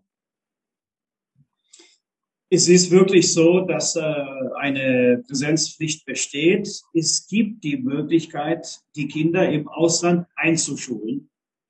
Die, diese Möglichkeit gibt es, obwohl die Kinder resident in Andorra sind, können sie aber eingeschult werden, zum Beispiel im Internat etc. Ähm, ob die Präsenzpflicht dann geprüft wird, klar, wenn es natürlich äh, alternative äh, Schulmodelle sind, die ja nicht mehr diese Präsenzpflicht beanspruchen. Ich denke, da äh, müsste, müsste man prüfen, ob es diese Möglichkeit gäbe. Aber prinzipiell können Sie die Kinder an eine Auslandsschule anmelden. Das ist möglich. Sie müssen nur einen Nachweis bringen, okay. dass formell eine Anmeldung besteht. Ob das geprüft wird, ob diese äh, Schule Präsenzpflicht hat, daran möchte ich zweifeln. Das wäre eventuell eine Alternative dazu. Klingt, klingt ja alles sehr interessant. Also, ähm, äh, was mir jetzt, was, was mir gefällt, muss ich sagen, Andorra, es, ist, es klingt sehr als eine realistische, pragmatische Lösung, auch jetzt gerade mit Familie und so weiter. Ich habe ja auch selbst einige Kinder, ja, also ich bin auch mehr, mehrfach mit denen umgezogen. Ähm, äh, also äh, ich glaube, es ist eine konkrete Möglichkeit, dort auch tatsächlich zu leben und auch eine, ähm, äh, eine sich an einer hohen Lebensqualität äh, zu erfreuen und äh, wunderbar, der Kaffee ist auch noch bezahlbar. Ähm, jetzt, wie, wie sehen Sie die strategische Entwicklung von Andorra? Wir, wir kennen das ja von anderen kleinen Ländern. Ähm, Andorra ist jetzt ja auch kein EU-Mitglied, dass doch von anderen, von großen Ländern erheblicher Druck äh, auf diese Länder ausgeübt wird. Es gibt dann schwarze Listen und man, man droht hier seitens ähm, der EU oder OECD äh, alle möglichen Vorteile ähm, äh, zu entziehen. Also wir, äh, wir haben das ja erst vor kurzem wieder erlebt, ähm, oder FinCEN dann hier ähm, äh, Malta zum Beispiel auf die schwarze Liste wegen irgendwas gesetzt hat, ja, äh, weil dort angeblich Geldwäscherei äh, Gefahren bestanden. Wie groß ist der Druck äh, auf Andorra und, und wie weit glauben Sie, dass Andorra hier nach wie vor diesen diesen Sonderstatus als ein kleines Land mit doch vielen Vorteilen, auch steuerlicher Natur hier aufrechterhalten kann? Oder ist es in Gefahr? Sehen Sie das da realistisch, was ähm, sich zusammenbaut? Also es gibt zwei äh, wichtige Momente in den letzten, sag ich mal, 15 Jahren. Und das ist einmal zum Zeitpunkt der Finanzkrise kam ja ein gewaltiger Druck auf äh, generelle Steuerparadiese weltweit. Und äh, aus diesem Anlass äh, hat sich natürlich Andorra dann durch zahlreiche Reformen und Veränderungen dann entwickelt und Steuersystem überhaupt eingeführt. Das war ja erst äh, zu dem Zeitpunkt 2012. Äh, wir hatten ja vorher, wir hatten bis zu 2015 effektiv keine Einkommensteuer. Das heißt, diese äh, radikalen Reformen fielen alle im Rahmen der Finanzkrise und deren Auswirkungen. Und äh, seit daher äh, besteht ein Steuersystem, das den OCDE-Richtlinien und insbesondere an Spanien angelegt ist. Und äh, daher gehen wir davon aus, dass im Zuge der weiteren DBAs, die unterschrieben werden, wir sind momentan mit Frankreich, Spanien, Liechtenstein, Luxemburg, Portugal etc. etc. Ähm, wir sind bei acht DBAs momentan und das wird sich weiterentwickeln. Das gibt dem Ganzen eine gewisse Rechtssicherheit. Ähm, und dann der zweite Punkt ist äh, BEPS. Ähm, Andorra hat das BEPS-Protokoll unterschrieben. Daraufhin auch diese Substanzveränderungen ähm, bezüglich Patent-Regime, zum Beispiel Patent-Box-Regime. Ähm, überhaupt, dadurch, dass Andorra überhaupt erst seit äh, 2012, 2013 an diesem Spiel der Auslandsgesellschaften teilnimmt, haben wir ganz andere Regeln als vielleicht noch viele andere Länder, die das Ganze seit äh, Jahrzehnten betreiben. Und äh, die Substanzauflagen, die wir hier in Andorra bereits jetzt haben, physisches Büro, äh, real äh, effektive Residenzen etc., äh, Vorgehen gegen Scheinresidenzen, alles das kommt ja eben aus diesem Druck, wie Sie sagen. Und das machen wir hier schon seit äh, jetzt knapp zehn Jahren. Das heißt, der Druck war in der Vergangenheit. Andorra hat sich radikal angepasst. Und ich denke, daraufhin äh, haben wir eine Basis geschafft, dass der Druck äh, in der Zukunft unwahrscheinlich noch zu mehr Veränderung führen könnte. Ich gehe aber jetzt allgemein von den, äh, wenn wir jetzt sagen, okay, wir sind äh, im Vergleich mit äh, Bulgarien, mit Ungarn, mit vielen Ostländern, mit vielen EU-Mitgliedern auf einem Niveau bezüglich Körperschaftssteuer. Wir haben natürlich erhebliche Vorteile bei der Einkommenssteuer. Alleine darauf basierend äh, gehe ich davon aus, dass die EU weiterhin intern mit Sicherheit mehr Druck ausüben wird als auf Andorra, ähm, weil wir uns seit zehn Jahren enorm angepasst haben und äh, nehmen an diesen Entwicklungen teil. Ähm, letztendlich, glaube ich, kommt es auch darauf hinaus, äh, Andorra ist, ist a small player, wirklich, in, in diesem, in diesem Feld und äh, ist auch nicht unbedingt so, dass außer Spanien und Frankreich ein wesentliches Interesse zum Beispiel seitens der EU besteht, noch mehr Reformen hier zu, zu pushen. Das macht, glaube ich, wenig Sinn. Ähm, das ist der Punkt Steuern. Dann der Punkt Bankencompliance, Geldwäsche. Da gab es einen zweiten, sage ich mal, historischen Moment in der Geschichte. Das war 2015. Sie hatten erwähnt FinCEN. FinCEN hat interveniert bei einer andorranischen Bank. Das war die BPA in 2015. Das war im März. Und da gab es Kapitalverkehrskontrollen. Da hat die Welt auf dem Kopf gestanden. Wir sind ein kleines Land. Waren fünf Banken zu dem Zeitpunkt. Und die Bank wurde abgewickelt, wurde gesäubert und seit diesem Zeitpunkt besteht dann der Nachfolger ist die Wahlbank. Man hat sich an die Protokolle gehalten, man hat sofort reagiert auf diese FinCEN-Intervention. Und äh, seit daher ist das Compliance so strikt geworden, besteht eine so starke Orientierung nach Weißgeldstrategie, dass ich bezweifeln möchte, dass es auch hier zu weiterem Druck kommen könnte. Weil die Banken so risk avoidance und konservativ aufgestellt sind, das äh, ist es schwer, sich vorzustellen, dass es hier zu weiteren Inzidenzen kommen könnte, die nochmal einen Auslöser geben würden für mehr Druck auf das kleine andorranische Finanzsystem. Sehr interessant. Übrigens, ich hatte nicht FinCenter eben bei Malta gemeint, sondern ähm, äh, FATF, ja, ähm, die ja eben hier ähm, äh, diese schwarze Liste, diese schwarze Liste haben, also Financial Action Task Force, ja. Aber eben die, die, über die FinCEN, äh, die FinCEN-Intervention hatten Daniel und ich äh, vorhin gesprochen, äh, wo Andorra dann auf einmal groß in den News war. Das kleine Andorra wird hier von FinCEN aus den USA, ja, äh, Financial Crime Enforcement äh, äh, Authority hier ähm, untersucht. Ja, das war sicherlich, ähm, äh, das war sicherlich spannend.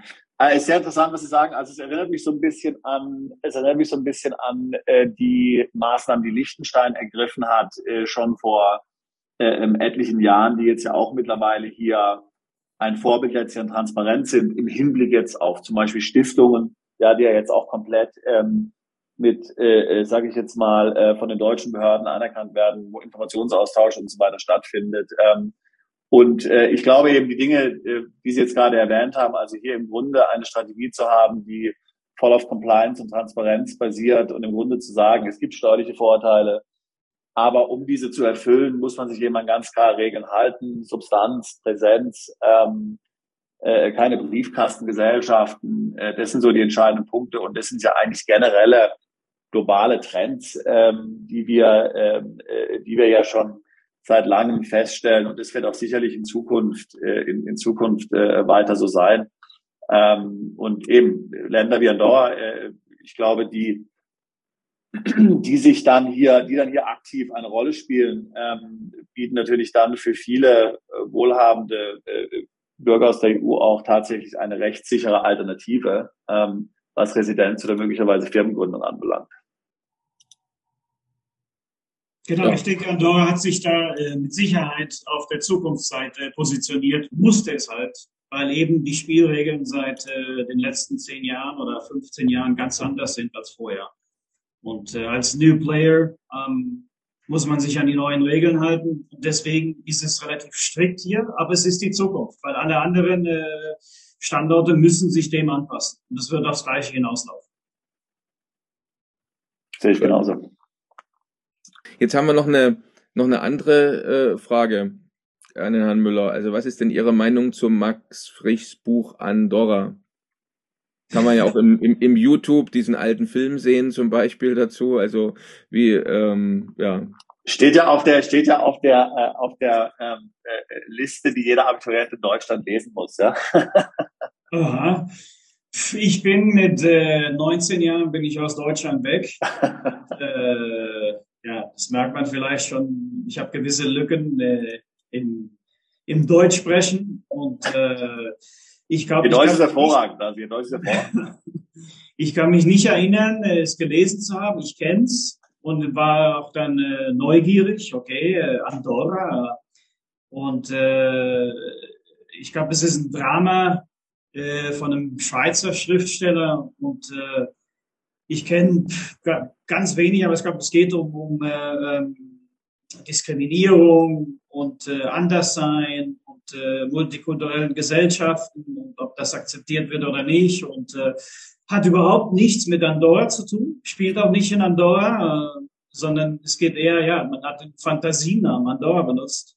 Vielleicht wusste der, der liebe Herr Frisch gar nicht, dass Andorra überhaupt existiert. Und, äh, es gibt auch die Andorianer, äh, kennen Sie vielleicht vom Raumschiff Enterprise, diese blauen Männchen. Ne? Und da hat wahrscheinlich auch niemand begriffen, äh, da gibt es ein Land, das heißt Andorra. Ne? Da wird immer wieder ein Witz, Witz gemacht davon. Und äh, aber ich glaube, äh, äh, bezüglich äh, Multikulti, ähm, anders sein, wie ich eben schon erwähnt habe, also wir sind ein Land hier von 80.000 Einwohnern und knapp, äh, ich glaube, 53 oder 54 Prozent sind Residenten, sind keine nationale Andorraner. Und äh, ich glaube, allein das sagt schon genügend aus. Ähm, wir sind sehr gemischt. Wir haben eben, wie gesagt, viele Spanier, Franzosen, Portugiesen. Dann kommen die Argentinier. Wir haben mittlerweile mehr Argentinier als Engländer. Das heißt, wir haben auch so ein bisschen südamerikanischen Touch hier. Und dann Philippinen sind auch äh, stark vertreten. Also ich denke mal, Multikulti fehlt es auf keinen Fall. Äh, Toleranz besteht mehr als genug. Katalan wird niemandem erzwungen. Das ist auch ein wichtiger Punkt. Weil viele denken immer, oh, das ist alles Katalanisch, da muss ich Katalanisch lernen. Ein bisschen Katalan lernen, ein bisschen Respekt haben vor der Kultur. Aber ich glaube, das ist die Basis. Überall kann einem geholfen werden mit etwas Englisch, mit etwas Spanisch, mit etwas Französisch. Und äh, ja, es ist wirklich eine Multikulti-Gesellschaft in dem Sinne. Und äh, ja, also an Toleranz fehlt es auf keinen Fall. Ja, also, also wie gesagt, Max Frisch hatte ja eigentlich hat hat dieses Stück, ähm, äh, dieses Theaterstück äh, ja über die Schweiz geschrieben. Ja, aber weil es eben so ein Gleichnis im Grunde sein wollte, wollte er dort die Schweiz nicht wirklich erwähnen, ähm, sondern er hat sich irgendein anderes kleines Land ausgesucht und hat aus irgendeinem Grund dann hier äh, Andorra letztlich als den Schauplatz äh, für dieses Theaterstück äh, ausgewählt. Ähm, und ähm, äh, ja, interessante Sache. Aber wie gesagt, ja, ich hoffe, die, äh, die, äh, die Andoraner heißt es korrekt, ja, die Andorianer sind die, sind die Raumschiff Enterprise Leute, ja. Die Andoraner, die Andoraner fühlen sich da nicht auf den Schlips getreten, denn ich glaube, ähm, sie sind da gar nicht mit gemeint, ja. Also es ist halt, wenn wir hier Beziehungen in Schweiz, äh, ich, ich weiß ja nicht, wie viele Schweizer, Schweizer Zuschauer ihr habt, aber ist ja nicht, ist ja nicht böse gemeint und ich kenne die Schweiz sehr gut und habe selbst auch mit der Schweiz lange gearbeitet und äh, wir haben auch viele Schweizer übrigens, die äh, meistens passive Residenten sind. Aber äh, ich kenne so ein bisschen diesen deutschen Komplex in der Schweiz. Ich sag mal, ja, ja, genau, genau, genau. Vielleicht ist, vielleicht ist da eine gewisse Wahrheit auch dran. Aber ist es wirklich nicht so, dass man hier als Deutscher äh, anders behandelt wird oder anders. Das, das haben wir hier nicht. Eher im Gegenteil. Die Deutschen sind ja im Mediterranen, in Spanien, Italien vielleicht wenig, da gibt es politische Gründe, aber in Spanien und Andorra sind die Deutschen relativ gut angesehen. Und man vermittelt, man verbindet immer noch diese alten Werte mit den Deutschen. Und das heißt, wenn sie eine Wohnung suchen etc., merkt man das schon. Ne? Also diesen Respekt. Und äh, also da haben wir eher das gegenteilige Problem als vielleicht in der Schweiz, wenn das wirklich existiert. Ne? Und äh, also da denke ich, sind die Deutschen sehr, sehr willkommen. Und es sind auch wenige. Äh, ich habe gestern nochmal auf die Statistik geguckt. Es sind nur 212 Deutsche momentan in Andorra angemeldet. Wahnsinnig, ist ja echt wenig. Ja? Und äh, ich glaube, wir haben einen Kundenstamm von 70 oder 80. Also da haben wir schon äh, einen relativ hohen Mark äh, Market Share. Ja, da sind sie ja schon, das ist ja, hat ja schon fast hier, ähm, ja, das ist schon definitiv Marktführer. Ja. Mhm. Toll. Jetzt, ähm, äh, unsere Zeit ist ja jetzt schon, wir sind ja fast schon äh, am Ende, zum Ende gekommen, aber trotzdem noch eine, eine, eine kleine Frage vielleicht, äh, wenn jetzt, äh, wenn ich jetzt mal kurz in Andorra vorbeischaue, äh, gibt es denn irgendwas, ähm, äh, wenn ich mal ins Restaurant essen gehe, was ich unbedingt mal probiert haben sollte? Oder weil Sie haben gesagt, so Multikulti gibt es da gar keine typische andorranische Küche. Doch, doch gibt's und die ist stark an die äh, Pyrenäen angelegt. Wir sind natürlich hier etwas deftiger aufgestellt aufgrund, äh, ja, so kalt wird's ja nicht, aber trotzdem haben wir mal no, ne, äh, kaltes Wetter und Schnee, ist es ganz klar, und da wird ein bisschen deftiger gegessen. Und da haben wir die Trinchat, das schreibt sich T-R-I-N-X-A-T, Trinchat in Katalan. Das ist so eine Art Kohl mit Speck und Kartoffeln und relativ deftig, hört sich vielleicht jetzt nicht so toll an, aber wenn man es probiert, ist super lecker. Und das isst man in Bordas. Und Bordas, das sind äh, so alte Ställe, wo man früher Vieh gehalten hat. Und die sind dann umgebaut zu Restaurants. Und äh, das ist sehr interessant. Da sind wir wirklich sehr urig wie im Stall. Und äh, wir haben überhaupt sehr viel rustikal. Sehen, wir haben hier das Holz überall. Wir arbeiten vieles dekoriert mit Stein und Holz und es fühlt sich so ein bisschen urig an, hier rustikal. Und, äh, und das empfehle ich auf jeden Fall, wenn man nach Andorra kommt, in einer Borda eine Trinchat zu essen. Und ja, es gibt gute Weine, nicht andorranische, die trinken wir dann die spanischen. Und äh, einen schönen Rotwein dazu und wunderbar. Okay, klasse. Sehr interessant.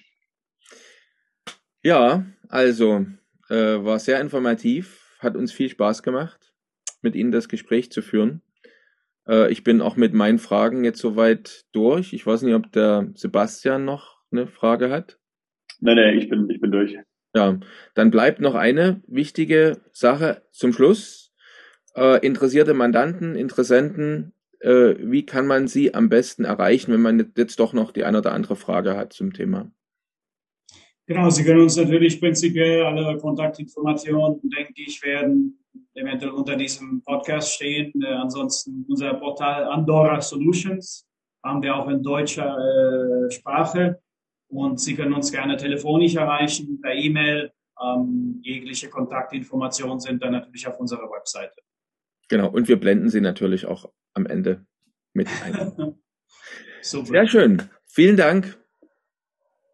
Ich danke Ihnen. Vielen Dank, Herr Müller. Hat, ja, sehr interessant. Dann wünsche ich noch einen schönen Tag und liebe Grüße aus Andorra.